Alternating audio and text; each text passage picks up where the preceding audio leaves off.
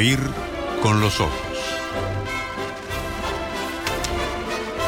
Un programa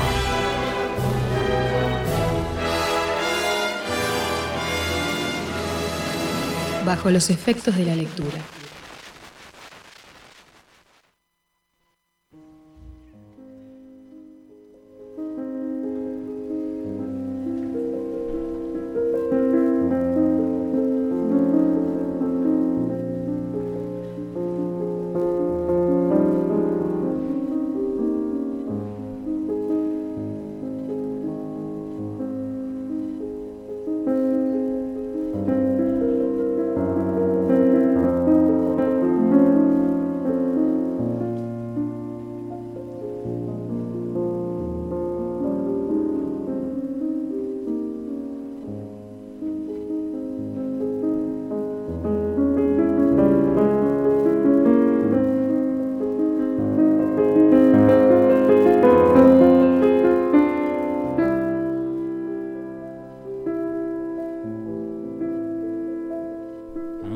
Franz Liszt para esta conversación, una conversación acerca de el paseo de semana de turismo, el paseo de Semana Santa más grande de la historia. Nos vamos a Ultratumba y en tres días metemos infierno, purgatorio y paraíso, le dijo Dante a Virgilio, me imagino yo, no sé, no, no debe haber sido así. ¿Cómo se conectan la Divina Comedia y Semana Santa? Es la pregunta disparadora para esta charla con el diácono permanente de la Iglesia Católica y profesor de literatura, el profesor de Candela, ya lo dijimos, Damián Velázquez. Bienvenido a Oír con los Ojos. ¿Cómo andás? Pero muchísimas gracias. Aparte, me, gratamente he venido por dos cosas, porque escuché ahí un oyente que decía Miguel Hernández, eh, leo a Miguel Hernández como un poeta medicinal. Y bueno, vaya cosa con la que estoy muy de acuerdo. Y también pongo, por ejemplo, al somo poeta Dante Alighieri, que yo entro en la Divina Comedia como en una farmacia. Se me solucionan todos los males. Ahí está un montón. ¿Será tan así? Yo antes decía una herejía, y yo soy diácono, tú bien lo dijiste, antes decía una herejía de las más grandes, pero ahora como el Papa la dice, eh, me siento como más amparado. La herejía que yo decía es que la Divina Comedia es fruto de la inspiración divina, que no se puede escribir esto si no es inspirado por el mismo Dios. Y Francisco, en su última carta apostólica, dice una expresión semejante. La, última carta apostólica referida al sumo poeta, 25 de marzo del año 2021 Candor Lucis Aeternae dice justamente eso, que la Divina Comedia es inspirada y que Dante tenía conciencia de que es inspirada al punto de que él mismo lo llamaba el poema sacro. Así que bueno, Y es una herejía porque desde luego que en términos teológicos correctos no se puede hablar de... Claro, es un montón, como dicen los gurises. Es, demasiado. pero, pero bueno, algo de eso hay, si lo dice el Papa. Roma locuta, causa finita. Roma habla y bueno, y ya se, se, resuelve el problema. Así que si lo dijo el Papa, ahora me siento un poco menos hereje en ese sentido. En otros soy muy hereje. Caramba. Eh, en 2021 había que decir algo sobre Dante y la comedia porque era el año de los 700. De los 700 años. Dante muere el 14 de, septiembre del 2021 en Ravenna. No, no, de 1321. De 1321, ¿qué dije? Que se murió el año pasado, dijiste. Ah, bueno, de alguna forma sigue estando vivo, por eso lo vuelvo a matar en el 1321. 700 años, 2021 se cumplió ahí el cente que no se pudo hacer mucha cosa porque en la pandemia se preparaban muchísimas cosas para hacer. Dante muere como un desterrado político, tiene problemas con el Papa Bonifacio VIII. Es curioso que ahora se escriban cartas apostólicas sobre Dante, encíclicas, y en su momento todos los papas están en el infierno. La relación de Dante con la iglesia no ha sido buena históricamente, salvo en tiempos más o menos recientes. en el siglo XX. En el siglo XX. Eh, todos los papas de la época de Dante están en el infierno, y los que no están vivos los manda al infierno igual. en el el círculo octavo, que es el círculo de los fraudulentos, aquellos que eh, cometieron fraude, engaño, estafa, están los simoníacos, aquellos que se enriquecieron con la religión.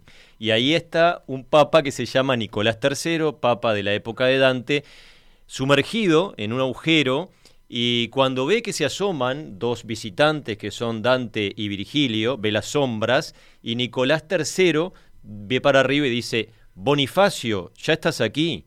Bonifacio es el papa actual. O sea, Dante lo condena sin que se haya muerto, porque lo que está diciendo de alguna forma es cuando Bonifacio VIII se muera, va a estar acá porque Nicolás II, Nicolás III lo está esperando. ¿Viste cuando dicen la Divina Comedia no tiene chistes? No estoy de acuerdo, tiene un montón de chistes. Bueno, claro, mucha crueldad, digamos. eh, Totalmente. por parte de Dante al punto de, sí, sí, de arrancar la risa Sí, del lector contemporáneo. Eh, bueno, está, fa, cuántos asuntos, cuántos asuntos. eh, Pero todos los, los papas de la época de antes están en el infierno, eso seguro, no se salvó ninguno.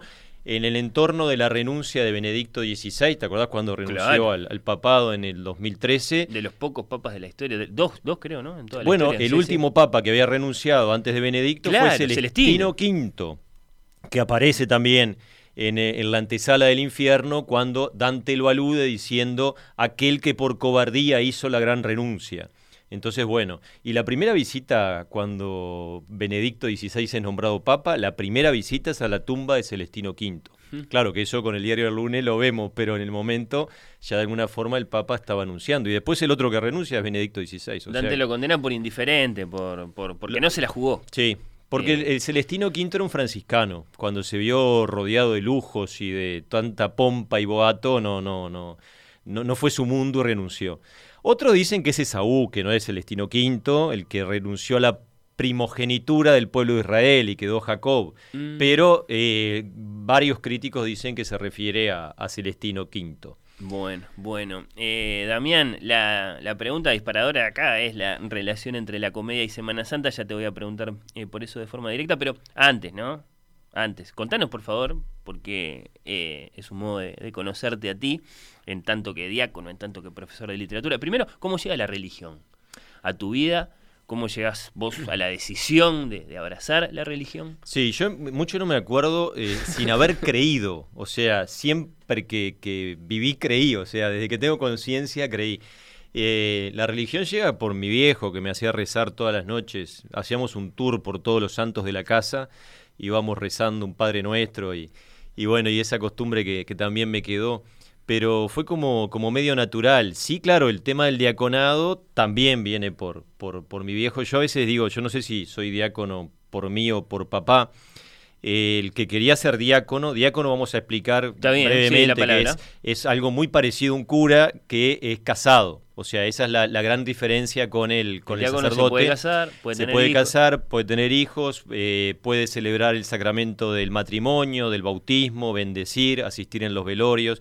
Eso es más básicamente lo, lo que puede hacer. Yo cada vez que hago un casamiento lo aclaro este, y digo justamente, digo, mire que este, aclaro que soy casado, soy un hombre ordenado casado, por si me ven de la mano de una morocha muy linda, no digan por ahí, mirá, la iglesia cada vez peor, mirá el cura. Bueno, lo aclaro a forma de chiste, pero lo tengo que decir porque es verdad y es No, probable este, que pueda pasar.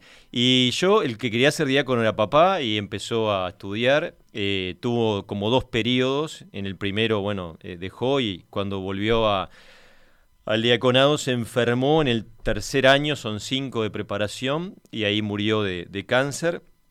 Y el diácono de mi parroquia, que ya ahora tiene 80 largos, me dijo, mirá que hay un nuevo llamado y yo pensé en vos a ver si terminás lo que el viejo arrancó. Caramba. Bueno, con esa mandato, frase. sí. Y después vi una historia que me encantó de una tribu africana que cuando muere una persona, eh, los familiares, los eh, que están ahí, eh, los deudos, preguntan al- a la gente que se acerca al velorio si el difunto debe algo, y si debe algo lo pagan en su nombre, o si le quedó algún sueño por cumplir. Y si le quedó algún sueño por cumplir, se lo cumplen en su nombre. Y es una forma de resurrección, ya que estamos en la previa de- del domingo de ¿Cómo Pascua, no? una forma de tener resucitado. Y a mí me encantó, yo digo, bueno, tal vez una forma de tener resucitado al viejo es ser diácono, porque Completar ese camino que él dejó inconcluso. un sueño que él no pudo cumplir y que lo dejó ahí. Y cuando las, las señoras de mi parroquia, que yo le llamo cariñosamente la sub 90, porque todas andan ahí, me ven y me dicen, yo me acuerdo tanto de tu viejo cuando te veo a vos, estás cada vez más parecido. Para mí es un orgullo impresionante y bueno, un sueño que, que estoy cumpliendo. Por ahí viene el diaconado. Ahí va. ¿Y la literatura, Damián? ¿Cómo, cómo- Y la literatura, bueno, en particular Dante y la comedia, ¿no? Que son tan Fue, para fue vos. sí, va, va medio, me- medio de la mano. Eh, en realidad yo, yo nunca, nunca este, me imaginé ser profesor de literatura, no me gustaba en el liceo y, este, y cuando salí tuve un montón de trabajo, trabajé en Tata, en una zapatería, bueno, en un montón, hasta que en un momento dije, no, trabajar no está demasiado bueno y le dije a mis, a mis padres, quiero ser actor Ah, Bien, caramba. perfecto. Entonces me mandaron a lo máximo que había, que era la Escuela Municipal de Arte Dramático. La EMAD. Pero había que este, dar un examen Sí, muy muy exhaustivo. severo, sí, sí, y ahí viene la persona que determinó mi vocación, llamada Marisa Paz, la mamá de Humberto de Vargas, Mira. que me preparó para el examen, di el examen y a la segunda clase huí despavorido de una clase de expresión corporal en la cual nos hacían poner cómodos y reconocer el cuerpo del compañero. Y bueno, yo... Y eh, eso es ser actor también. y eso es ser actor, pero yo estaba muy tiernito en aquel momento y, este, y transpiré en esa clase, tremendo. Y después ya no, no quise volver. O sea, me están esperando hasta el día de hoy. Y inventé que tenía un trabajo. Yo digo, esto va a terminar en, en bacanal, termina, Caramba, termina en una sí, cosa sí. muy, muy pesada si arranca así, reconociendo el cuerpo del compañero. Y entonces fui y le dije a Marisa, Marisa, mirá, este, yo no, no, no, no, no voy a ser actor, no sé qué, le expliqué. Entonces Marisa entendió perfecto. Me dijo, mirá, Damián, yo te entiendo. Eh, si vos querés que te toquen, vas para otro lado. Y me dijo, este, si querés hacer teatro conmigo. Y arranqué con ella. Y en un momento me dijo, bueno, tenés 20 años, algo tenés que hacer, no puede ser que lo único que haga sea un taller de teatro. Y ahí me dijo las cosas para las cuales me veía. Y entre las cosas que me dijo, me dijo profesor de literatura. Me dijo cinco. Periodista era otra. La tercera era profesor de literatura. Y a mí que la literatura no me gustaba, por ella que me puso a recitar a Antonio Machado, a Miguel Hernández, a Lorca, me empezó a gustar la literatura y ahí arranqué el IPA gracias a ella. Y yo le agradezco tanto porque descubrió en mí un don que yo totalmente desconocía. Y yo soy tan feliz dando clase, entraría mil y una veces al IPA porque realmente es cansador, claro que es cansador, pero te cansás de forma distinta que si estás cargando cajas o si estás haciendo un trabajo que no te gusta, te, casás- te cansás con cariño. Y cuando ves a un alumno, como en el caso de Candela, que se acuerdan de cosas que vos dijiste hace cuánto tiempo, vos decís, bueno, ese día Más o menos andás con... Bueno, no, menos. pero se acordó bastante. Se acordó bastante. Se acordó bastante. El comienzo de la Divina Comedia. Bueno, del está bien, mezzo es del. Camino de Nostra Vita, eso es tremendo. Se acordó gracias a, Y a este aquella clase. y bueno, y uno anda ahí con una sonrisa oreja a oreja este, todo el día por, por estos encuentros con alumnos y exalumnos que son los que dan sentido a lo que hacemos, ¿no? Bueno, bueno. Y, y Dante entra entonces en, en, en alguno de los años de, de Y- IPA y, Dante y es un camino. es de- fue como el amor, el amor sucede. Uno no se planifica de quién se va a enamorar, muchas veces se enamora del que menos le conviene. Vos decís, ¿qué le vio? Bueno, y, y con Dante fue así, sucede, sucedió. Pero que- confluyó ahí, la, la- digamos, eh, la literatura con lo cristiano, si fue, fue importante que, que, que el sentido este, Sí, sí. religioso de la comedia, la lectura Es cierto, es claro. cierto, pero eh, Dante es un poeta, entonces No, no, no es un teólogo, a eso voy. Entonces eh, yo me fui enamorando de, de- de la musicalidad, de... Para mí, a ver, eh, otra, otra herejía literaria que voy a decir, para mí los tres peores versos de Dante valen más que la obra de cualquier otro poeta. Es decir, Dante es de- de- el más grande, ¿no? Después, bueno, hay, hay poetas que se pueden aproximar, pero eh, Dante es el más grande. Entonces, claro, me fui eh, en un verso solo es una poesía. El caso de Paolo y Francesca, que ahora después Sí. lo vamos a relatar, pero la boca mi bachó tutto tremante, la boca me besó todo tembloroso. Es un, un verso solo y ahí está cuánta cosa hay ahí.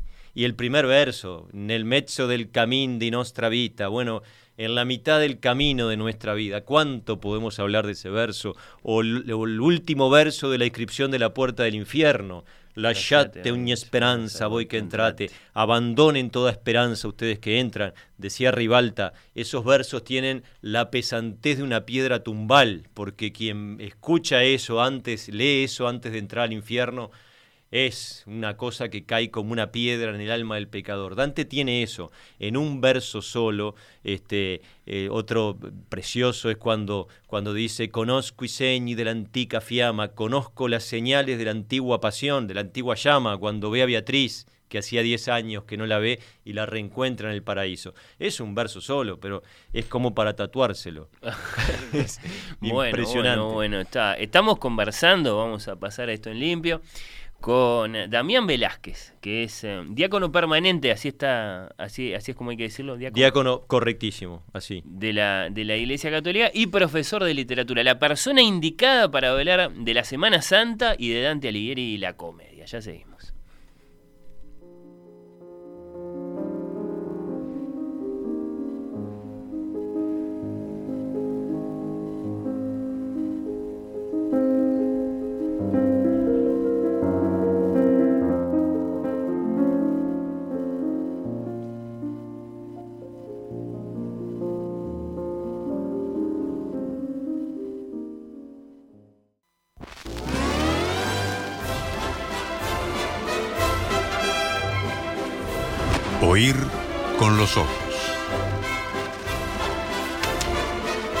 Un programa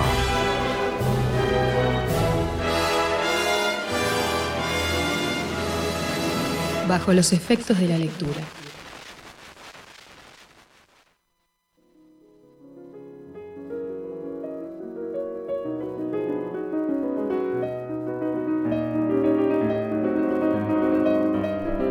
Invitado es Damián Velázquez y nuestro asunto, la comedia, la divina comedia de Dante Alighieri y Semana Santa. Damián, te lo pregunto redondamente. ¿Cómo se relacionan? ¿Cuál es la conexión entre el sumo poema y, estos días que estamos viviendo ahora. Bien, a ver, Dante en ningún momento explícitamente dice que el viaje se realice entre el viernes, sábado y domingo de Semana Santa. Él no lo dice. Él no lo dice explícitamente en la comedia, pero sí nos da pistas como, como todo lo, lo, dantesco. Si uno fuera astrónomo lo, lo tendría claro, porque lo que da son indicaciones de los planetas. Es decir, si uno estudiara las indicaciones de los planetas que da Dante la Divina Comedia y cómo se están alineando, por ejemplo, los peces que siguen a Venus, que está hablando de la constelación de Pisces que sigue al planeta Venus, y lo estudiara eso, puede determinar exactamente que el viaje se da, el descenso, entre la noche del jueves, Viernes Santo, sábado y domingo, coincidiendo más o menos con los, con los tres reinos. Él nos quiere hacer creer entonces que todo su viaje por los tres reinos de ultratumba, el descenso al infierno, la subida por la montaña del purgatorio y después todo su, viaje por el paraíso, son tres días. Exactamente. En el, en el octavo círculo, en un momento, este, él dice, ayer, cinco horas después de esta, se cumplieron 1266 años del gran hundimiento y ahí está hablando del descenso de Jesucristo a los infiernos, por lo tanto sería un Viernes Santo. Él estaría en Viernes Santo, en el octavo círculo del infierno, ya pronto a pasar al, purgatorio. Y, este, y bueno, ese tipo de datos son los que él da. A ver, si los oyentes son rápidos calculando, no les habrá dado 33 años, la edad de Cristo. 1300 arranca el viaje en el mecho del camino de nuestra vida, cuando Dante tiene 35 años, que es la, el cenit, vamos a decir, de la plenitud humana, el culmen, eh, sino 34. Para la expectativa de vida de la época, claro. También. Eh, no, es basado tanto en la expectativa de vida, sino en, en, dos cosas. En Aristóteles, Aristóteles decía que la vida era como un arco que iba de 0 a 70, y el punto máximo son los 35, y el Salmo 90. 70 años es la existencia del hombre sobre la tierra. Entonces, basado en esas dos fuentes, Dante determina los 35, que sería como la plenitud. Digo que si los oyentes son rápidos calculando, les habrá dado 34 años y no 33, porque Dante creía que Jesús había muerto a los 34, no a los 33, como después la tradición eh, mencionó, ¿no? En realidad murió entre los 30 y los 37, no sabemos bien. Pero Dante creía que había muerto a los 34, por eso dice 1266 años del gran hundimiento, que sería el descenso de Cristo al infierno, ¿no? que lo dice el credo. Padeció bajo el poder de Poncio Pilato, este, descendió a los infiernos, ¿no? eso, eso mismo ya estaba en la época de Dante. Así que Viernes Santo, infierno, Sábado Santo, purgatorio y Domingo de Resurrección, Domingo de Pascua, para su, su, viaje de la mano de, Beatriz hasta, hasta la luz de todas las luces. Exactamente. En realidad la, la guía es Beatriz, pero eh, muy cerquita de, Dios eh, aparece un nuevo guía que es San Bernardo, que es el que le pide a la Virgen que Dante pueda ver la visión de Dios. Dante se animó a describir a Dios, cosa que nadie, nadie lo ha hecho hasta el momento. Es una, hablando de herejías, vos usaste esa palabra ya varias veces en este, en este diálogo, una cosa así terriblemente herética de su parte, ¿no? Es decir, eh, primero eh, igualar a Beatriz de alguna forma con, lo divino mm. y después atreverse él a asomarse a eso. Claro, al misterio, sí, sí. Es propio del Dolce Stile. El Dolce Stile Novo es su, su, corriente poética en la cual la mujer quedaba divinizada y era como el vínculo entre la tierra y el cielo, entre el hombre y Dios. Por lo tanto, amar a Beatrice, que en realidad la historia es muy triste, porque en realidad la Beatrice, realmente la Beatrice Portinari ni lo registró. O sea, todo esto es una una creación de él. Eso sea, contado por él mismo en la, en la Vita Nueva, ¿no? él, la, vio una vez. Eh, parece que dos. Dos, Una bueno. cuando tenía nueve, pero ahí yo creo que es con el diario El Lunes, y ahí quedó prendado, y después a los 18, a los 18 parece que le habló.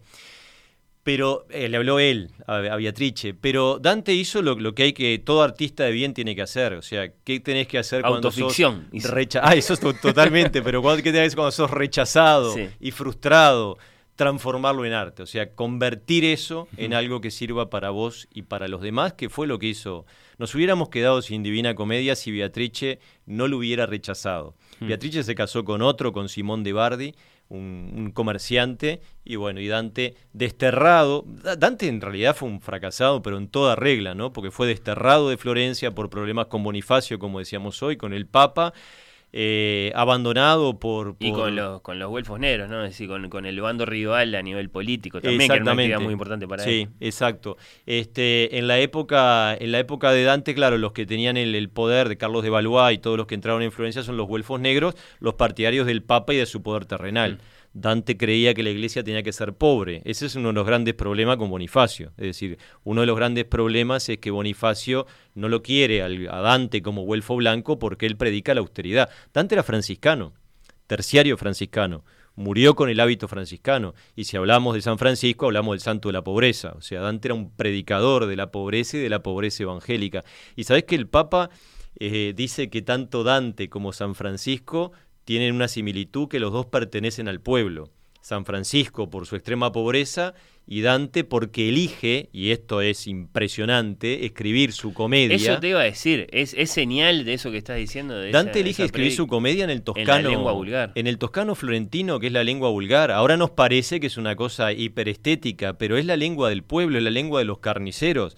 Dante hace Cuando una lo obra- lógico en 1321, o sea, en 1308, vamos a decir, cuando Sí. hubiera sido escribir en latín. En latín, que era la lengua erudita. Pero Dante elige llegar a todos, elige llegar al pueblo. De hecho, la Divina Comedia estuvo en la cabeza de las personas muchísimo tiempo, es decir, eh, fragmentos largos, porque justamente era el idioma del pueblo, y aparte con rima y con ritmo, es lo que sucede con los romances. La, la terza rima, el terceto, ¿no? Ahí siguiendo Dante a su amigo Guido Cavalcanti, vos hablabas del Dolce Stil Novo, y, y, y- y, digamos, y, y, eh, propiciando que después, digamos, dos, dos grandes pichones dantescos hayan, hayan ganado también esa, esa, esa gran inmortalidad, eh, Boccaccio y Petrarca, ¿no? Claro, Eh, es que, que- también escribieron en, Es que en ahí esa está, lengua. ahí está el tridente de la literatura renacentista, ¿no? Que es Boccaccio, Petrarca y, y Dante. Dante sí es el, el padre y ahí es verdad, sí. A partir de eso, bueno, Boccaccio fue el que le puso Divina. La claro, Divina Comedia. apunte. La Para- Divina Comedia es la, la comedia, él lo dice, ¿no? En, en- en el epígrafe dice, incipit comedia Dantis Alighieri, Florentini natione, non moribus. Comienza la comedia de Dante Alighieri, florentino de nacimiento, no de costumbres, porque lo habían echado. Y, este, y ahí lo dice, la comedia. O sea, él siempre habla de la mía comedia. Ahí siguiendo a Aristóteles también, ¿no? Siguiendo exactamente la comedia, no, no, no en la forma que es este, escrita en terceto, sino porque empieza en la desgracia y termina en la mayor de las este, felicidades posibles, que es encontrarse con Beatriz y ver a Dios. Entonces, por eso le pone la comedia, porque básicamente empieza mal y termina, pero de forma muy agradable. Pero sí, eh, del Papa dice eso. Entonces Dante también, igual que San Francisco, es del pueblo. El Papa actual creo que es un admirador de Dante, no sé si, si, si- pero eh, de primer nivel. Fue profesor de literatura, Bergoglio. Por algo este, lo, lo cita y lo tiene muy claro, ¿no? Bueno, acá estamos nosotros evocando a Dante, entonces cuando Dante, si su viaje fuera eterno, y de alguna forma lo es, acá tiene Damián su comedia abierta en una cierta página, eh, viene atravesando ahí el purgatorio, ¿no? Estamos en la mitad del sábado santo. Eh, si, si, si, si el viaje sucediera así en la, en la eternidad, en este momento, según eso que él nos quiere hacer creer, ¿no? Que fueron tres días nada más. ¿Cómo puede ser que hayan sido tres días nada más? Y bueno, Claro. el tiempo en Ultratumba es distinto. Eh, exactamente, la eternidad tiene sus- sus propias coordenadas Sí. este, temporales. A nosotros nos puede tomar toda la vida leer eh, el poema, eh. Pero, pero suceder sucede en tres días. Eso sucede en tres días, claro. Y este, no, y hay gente que se propone, digo, a ver, que dice, bueno, voy a leer un, un canto, un este, un reino por día.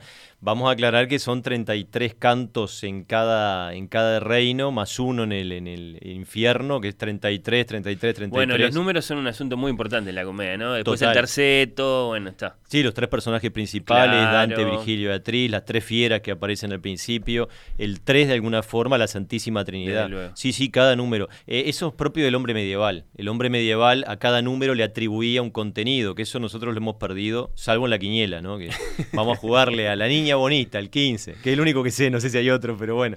Este, pero para Dante el 13 es sagrado. Eh, la multiplicación del 3 también, nueve círculos del infierno. Este, también cuando llegamos a los 100 cantos, que es 33, 33, 33 y 1. 1 es Dios, porque Dios es 3, pero también es 1. Por lo tanto, el 1 es la unicidad de Dios, también es sagrada. No, es una arquitectura increíble. No, Dante es impresionante. Yo, eh, cuando uno ve, pero están encadenados todos los versos del primero al último, ¿no? Es decir, si uno lo recita, no hay verso que quede suelto, porque cada canto no termina con un terceto, termina con un cuarteto, porque si no queda un sonido suelto. Entonces el último, la última estrofa es un cuarteto, para que quede... La última palabra de cada eh, reino es la misma. Termina el infierno este, diciendo, E quindi usciamo per rivedere le stelle. Entonces nos fuimos a ver las estrellas precioso. Lo primero que se ve del, purgatorio son algunas luces, que son las que avecinan. Porque, Él está emergiendo, claro. Porque no hay que olvidarse que, el, objetivo de Dante son las estrellas. El objetivo de Dante es el paraíso. ¿no? Nosotros lo tenemos muy identificado al infierno, pero la Divina Comedia, el objetivo es alcanzar las estrellas. ¿no? Y, este, y en el paraíso, en el purgatorio igual, puro dispuesto a salir al estele puro y dispuesto a salir a las estrellas, el último verso del purgatorio, el último verso célebre del paraíso, l'amore que móvil sole le alte stelle, el amor es lo que mueve, el sol, es impresionante, stelle, estrellas nuevamente, vos decís hasta eso, hasta, hasta la última palabra, y todo eso con un contenido, porque no es que rimó versos con palabras, no, con un contenido humano, filosófico, teológico, que es muy denso y que... Hoy, es hazañoso, ¿no? Porque lo extraordinario de la comedia, entre tantísimas cosas, es que Dante se haya propuesto componer un poema de esta naturaleza y de este tamaño y de este alcance y lo haya logrado. Sí. dedicó toda la parte final de su vida a, redactarlo. Y lo completó. Sí, es por Beatriz, ¿no? Él dice en La Vita Nueva, cuando termina, que va a decir de Beatriz lo que nunca nadie dijo de ninguna mujer, ¿no? Y algunos ven en, esa, en ese anuncio eh, la composición de la, de la Divina Comedia. Eso y, vengarse de sus enemigos. De unos cuantos, pero es una terapia muy buena esa, es una terapia... Ahora, ahora podemos contar alguna historieta. Bueno, yo quiero, sí, que, la parte final de esta charla consista sobre todo en que compartas con nosotros acá en el programa eh, esos, esos momentos del poema de Dante, de la comedia que te gustan especialmente y que suelen destacarse en tus clases, uno imagina. Claro. Yo este, voy a, contar dos, este, eh, eh, vamos a ver lo, que nos da el tiempo, porque temporis fugit, como decían los, antiguos latinos, pero voy a arrancar con una que creo que es la más famosa que recordamos, que es Paolo y Francesca, canto quinto, círculo segundo, Francesca da Rimini, eh, Francesca estaba pronta para, para en la edad de, merecer, dirían las señoras mayores, es decir, estaba pronta como para casarse, para buscar un, pretendiente. Y bueno, ¿quién es que la ve? La ve este, el Chanchotto Malatesta, hijo del, del viejo Berrucho Malatesta, que tiene. Exacto, y tiene dos, dos hijos, ¿no? Este, uno que es este, muy buen mozo, dirían las señoras, muy, muy pintón y el otro, ese es Paolo, y el otro, Jean Choto, que no solamente no es agraciado físicamente, sino hasta tiene mal humor, mal carácter. bueno, lento. Y pide que le, que le vaya a pedir la mano. ¿Y qué hace el, el, viejo Malatesta? Manda a pedir la mano a, a Paolo, que es el, hijo lindo, vamos a decir, y el agradable. Entonces, bueno, yo me imagino la escena, esto lo dice Boccaccio, ¿no? Me imagino a Francesca mirando entre las cortinas y, y viendo a, Paolo que viene a pedir y entusiasmándose, ¿no? Pero después enterándose que no es ese, que es el hermano. Ella podía haber hecho la, la, la, la este, el silogismo, bueno, si así está él, ¿cómo, estará el hermano? Tal vez está mucho mejor, quién sabe. Viste que a veces pasa que vos decís, presentame una amiga, y capaz que la amiga no es nada graciada, pero parece que por osmosis, ¿no? Bueno, y, y cuando ve se quiere morir no solamente no es agraciado físicamente Chanchoto, sino que es de mal humor y la casan, porque vos no te casabas con quién. No, había un arreglo político ahí entre los padres. Un arreglo, ya estaba arreglado y la pobre se tiene que casar y pasa lo que tiene que, pasar, que se enamora perdidamente de Paolo, de su cuñado, y Paolo de, de ella y empieza a frecuentar la casa, bueno, mirada va, mirada viene y... Estaban este, leyendo, parece. Y en un momento se ponen a leer, es como mirar las películas en el cine y ver gente que se besa y empiezan a leer las aventuras de, de Lancelot justamente, otro triángulo amoroso, Lancelot, Ginebra este, y Arturo, y bueno, dice que un solo momento decidió por ellos, porque todo esto se lo cuenta Francesca a Dante. Claro, se lo está contando. porque hasta ahora no estamos en el poema, estamos en lo que sabemos de esa historia más allá del poema. En, En el poema, sabemos. Dante se encuentra con ellos dos, habla solo ella. Habla solo ella, Paolo llora, este, por eso digo Paolo y Francesca, es más Francesca y Paolo. Este, y Francesca, bueno, dice aquellos tercetos, ¿no? Amor que anula mato, amar perdona, mi prece costú de la vela persona, el amor que se apodera pronto del corazón gentil hizo que me prendara, ¿no? De este que ahora no me abandona, que es Paolo, ¿no? Y que la, y bueno, y hace toda la historia y dice, esto sí lo dice Francesca, que en un momento, un solo momento decidió, cuando la sonrisa del amante fue interrumpida por el beso de la amada. Entonces dice, este que a mi lado ves, la boca mi bachó, tuto tremante. Y ahí, Que pecado. aquel día no leímos más, dice. Sí, claro. Y bueno, no sabes si no leímos más y pasaron a otra dimensión, probablemente. ¿Y qué pasó? Y bueno, el tema que la historia, ahora vamos a la historia, porque Francesca dice que, que, bueno, que los mató el esposo de un modo que aún me atormenta, dice. ¿No? Es decir, que, lo- que los mató el chanchoto, porque Los los, encontró. encontró. ahí y este, los mató. Hay dos teorías, est- esto es la historia. Una dice que Chanchoto eh, los atravesó con la misma espada mientras estaban juntos, ¿no? Como una especie de, de brochet. Ahí los atravesó a los dos con la misma espada. Sí. Y la otra, le va a doler mucho a las damas esto que, que voy a decir, pero es la otra parte de la historia que eh, murió por empalamiento, o sea, la vagina, Sí. en la, la- la espada en la vagina. Cualquiera de las dos es deshonrosa y este y bueno Francesca es muy muy muy sutil dice me, me- quitó de un modo que aún me atormenta y de aquel día no leímos más y bueno.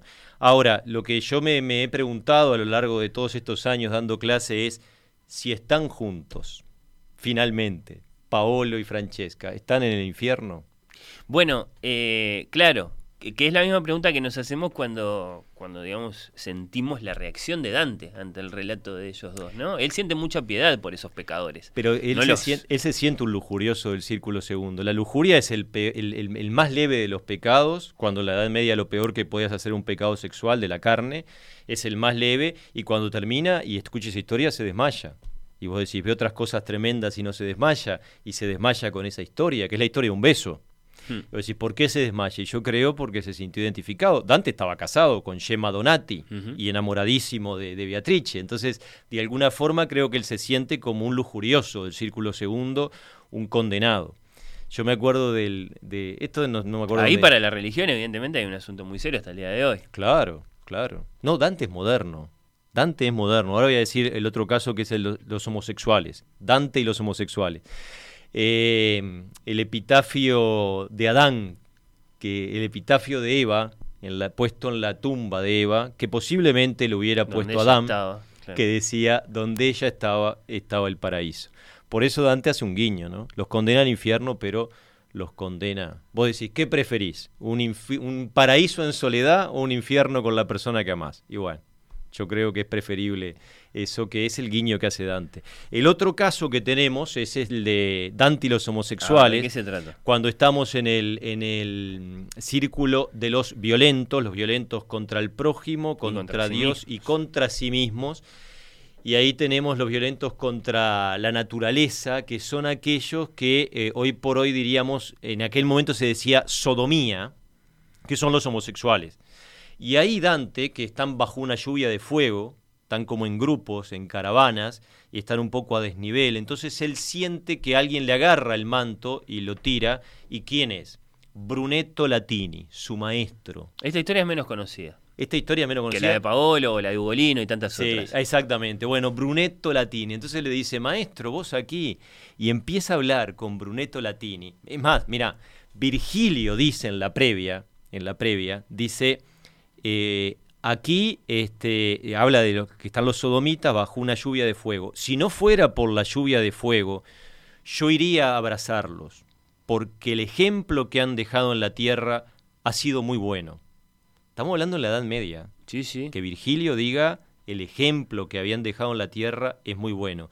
Y cuando Dante encuentra a su maestro, a Brunetto Latini, se pone a hablar y le dice que él recuerda, primero, que se, se entristece mucho que él, eh, que si fuera por él, él no estaría, no, no, no habría sido expropiado de la vida, todavía estaría vivo. Porque yo recuerdo eh, su cara de padre, cómo nos enseñaba la forma en que el hombre podía hacerse eterno. Y mientras viva, estaré agradecido. ¿No? Y vos decís, está reconociendo, vos decís, los condena al infierno, sí, pero está reconociendo, y Brunetto Latini eh, conversa con él y, hasta le, le, vuelve a enseñar, está reconociendo la enseñanza de un homosexual, que es su maestro, reconocido homosexual, y diciendo que eh, a él le enseñó cómo el hombre puede hacerse eterno, y cómo el hombre puede hacerse eterno a través de su obra, ¿no? a través de la Divina Comedia y del Tesoreto, en el caso de Brunetto Latini, que lo había escrito. Y decir, esto es sumamente revolucionario, sumamente revolucionario en un contexto, después tiene que seguir y, lo deja Brunetto Latini. Y mucha gente dice, bueno, pero lo pone en el infierno. Y yo digo, sí, está bien, a Brunetto Latini lo pone en el infierno.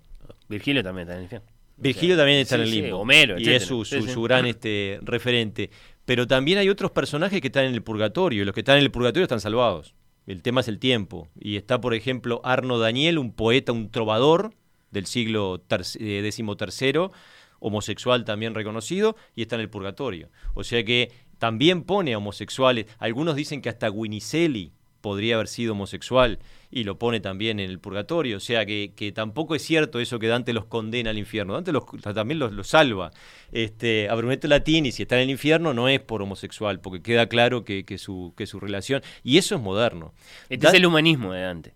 Claro, Dante es moderno hasta en la clasificación de los pecados, porque para él los pecados de incontinencia son menos leves que aquellos pecados que cometés con conciencia plena, que son incontinencia, bestialidad y malicia. Aquellos que tienen malicia son los que vos ponés tu razón al servicio del mal. No es me enojé y lo hice. La no. traición. Exacto. Por eso Bruto, Judas y Casio son los que están en la boca de Satanás. Son los peores. Pero ahí vos dejaste morir la pasión y pusiste tu inteligencia al servicio del mal. Te pusiste a ver cómo hago para dañar al prójimo. Premeditación y alevosía, dicen en el derecho moderno. Eso Dante lo tiene clarísimo. En una época en la cual no era así. O sea, los pecados de incontinencia eran los peores. El asesinato. Sin embargo, para Dante... Dicho de otro modo, un, traidor es un pecador más condenable eh, en, el grado, digamos, en el que luego va a merecer su castigo que, por ejemplo, un asesino. Total, es el, el pero por eso mismo, es decir, porque el tema también siempre hay que ver las cosas en contexto, ¿no? Cuando vos decís, bueno, un asesino así en el aire ¿no? Si bueno, un asesino en defensa propia, hay que verlo eso como en el contexto de las cosas que, sucedieron. Pero en eso Dante es eh, tremendamente moderno, o sea, es, es, es, es, como muy, muy actual. Y vos decís, estamos hablando de un hombre que murió en 1321 y tenía una visión de cosas que...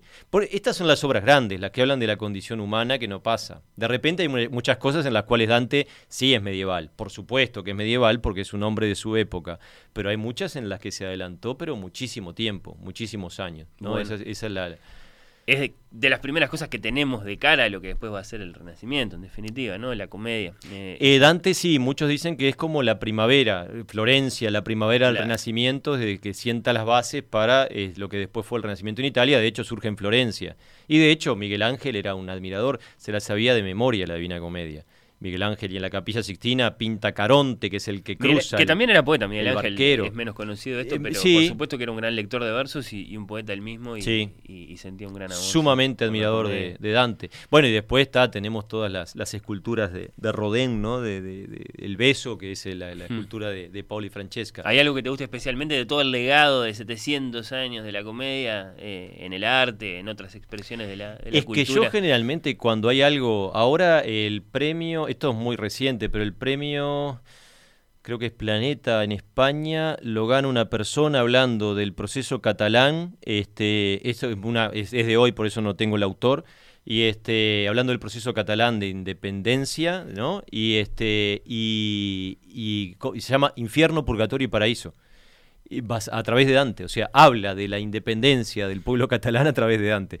Entonces casi todo lo que, lo, que comienza a decir, tiene por fondo la Divina Comedia, yo como que le paro, le, paro la vista porque digo, algo, algo nuevo y una perspectiva, una mirada nueva, distinta, dicen de, de la cosa. Jordi Ibáñez Fañez. Exactamente. Ahí está, Infierno, Purgatorio, Paraíso, un libro que ha sido publicado en nuestro idioma por Editorial Tusquets. Tusquets. Eh, interesante, ¿eh? No, no, no lo Mm. tenía. Claro, sí, sí, Dante está en todas partes. Pero fíjate, una vez más y siempre Dante, o sea, es como que, que resurge, ¿no? Es decir, en diferentes manifestaciones artísticas y a veces uno no tiene conciencia de, de- de- de todo lo que... O sea, que detrás de tal cosa está Dante. A ver, la iglesia nunca pintó el infierno. Todas las imágenes que tenemos a nivel religioso del infierno es Made in Dante. O sea, la iglesia nunca, nunca, nunca dijo cómo era Satanás, nunca dijo, nunca dijo que nadie estuviera condenado. La iglesia nunca, escrito no está en ningún lado. O sea, si bien habla de la condenación, por supuesto, pero no dijo, este está en el infierno, ¿no? Este, eso es Dante. Es decir, y casi toda la imaginería religiosa que tenemos es, es gracias a, a Dante. Que no es solo eso, ¿no? Eso es una parte. Yo creo que Dante trasciende porque el infierno, el purgatorio y el paraíso lo, vivimos día a día. O sea, yo creo que Dante no habla de- del más allá, habla del más acá y de la condición humana. Ahí está, esa es una pregunta para vos, en tanto que hombre de letras y en tanto que hombre de religión. ¿Qué representan esos conceptos para vos acá, en este presente nuestro? Yo creo que uno puede castigo, vivir. premio. Mirá, decía Borges, este, la felicidad termina siendo frecuente. No hay un día que no haya estado al menos por unos segundos en el paraíso. Y yo creo, eso Borges, ¿no? Sí. Borges con su característica borgiana. Yo creo que, que es así, o sea, que, que los paraísos los vivimos acá, los infiernos los vivimos acá, y el purgatorio, que es donde estamos todos, creo. Porque, a ver, si nos ¿Por hacen. eso, y si nos hacen ubicar, vos decís, ¿dónde te ubicás? Bueno, yo tampoco soy tan basura. Tengo mis cosas malas, pero capaz que el infierno no me lo merezco. Tampoco soy un santo. No me, no me pongan en el paraíso porque se engañan. No me conocen bien. ¿Y dónde me pongo? Iba en el purgatorio. Tengo cosas para limpiar. Porque ahí el, el- el tema es si te arrepentiste a tiempo, ¿no? Por eso vas al purgatorio o al infierno. Paolo y Francesca no se pudieron arrepentir. El tema son las coordenadas cronológicas, es decir, si te dio tiempo para arrepentirte, bueno, vas al purgatorio y, y lo que tenés que hacer es purgar, limpiar para poder subir a Dios. Y creo que en esa estamos todos. Tenemos grandes pecados, intentamos limpiarlos, tenés que ser muy mala persona para decir, me alegro de, los, de las cosas malas que hago y me regocijo en ellas. Es decir, bueno, trataré de cambiarlas, trataré de ser un poquito mejor, por eso creo que la vida nuestra es un purgatorio constante, mirando la luz entre las sombras. Enorme abrazo a Damián, colega del Liceo 39, lúcido y amoroso docente, dice Antonia. Selección de mensajes de la audiencia a propósito Antonia de esta Yáñez. Ah, no sé. Antonia Yáñez. Vos la- porque te acordás de todos tus alumnos. No, no, no, esa es colega. La, Ah, colega. sí, la, la gallega Antonia Sáñez, una genia, me ayudó mucho en mis, en mis comienzos de, de- de- prestándome libros y todas esas cosas Bueno. que son importantes para los para los estudiantes. Por No, supuesto, toda esta conversación que sirva de invitación, de voz de aliento para ir a buscar a Dante y la comedia. ah, total. Lo, lo- lo- lo fundamental es la obra, no las cosas que se dicen sobre la obra. ¿Con Y qué si- querías cerrar, Damián? Si podemos. mo- No, yo esto que no quiero que me quede Sí, colgado porque me lo subrayé. Que cuando, cuando estábamos hablando hoy de la que- los famosos memes que dicen me compré la Divina Comedia pensando que tenía chiste y no tiene chiste. Sí. Y no es cierto. Mire, esto por ejemplo que lo subrayé, puedo miles, pero ya se, no- no- se nos fue el tiempo. Este, un demonio que los despide del círculo de los eh, fraudulentos, paréntesis, yo anoto las frases disparatadas en los escritos, ¿no? que ponen los alumnos. Sí. Entonces, en una este, me pone un gurí, en el círculo octavo se encuentran, en vez de los fraudulentos, Ay. los flatulentos. bueno, yo digo, ¿qué, qué ambiente espeso Se que debe haber ahí. círculo. Más vale ir a otro. Pero ahora veo que algo de razón tenía, porque ¿cómo se despiden del círculo octavo? Fíjense, dice el, el uno de los últimos cantos, Edelia Bea del culfato trompeta, que se traduciría como el demonio dio la señal de partida usando el ano como trompeta. Una flatulencia. Se despiden con una flatulencia. Entonces yo digo, si tendrá humor la Divina Comedia. Lo que pasa que pasa lo que, lo que decía Mark Twain. Mark Twain decía, un clásico es un libro que muchos quieren haber leído, pero nadie leyó. Entonces, muchas veces se habla de la Divina Comedia, de la Ilíada, de las tragedias, pero muy poca gente le entra verdaderamente al clásico y se guía por personas que hablamos pavadas como yo y no están en contacto directo con, la obra. Damián Velázquez, muchas gracias por esta visita, por esta conversación, por las respuestas. Eh, ojalá sea la primera de, otras tantas veces que, podamos invitarte y que, tengas la generosidad de venir. Pero me sentí como en casa, aparte, este, como, como decíamos, fuera del aire. Mi querido amigo de la infancia, Federico Medina, es su hermano, así que me siento como en familia, retornando a la infancia. Un abrazo para, para Fede, que es cierto, nos, nos conecta ya en el, en el pasado. Un placer, en serio, muchas gracias. Igualmente.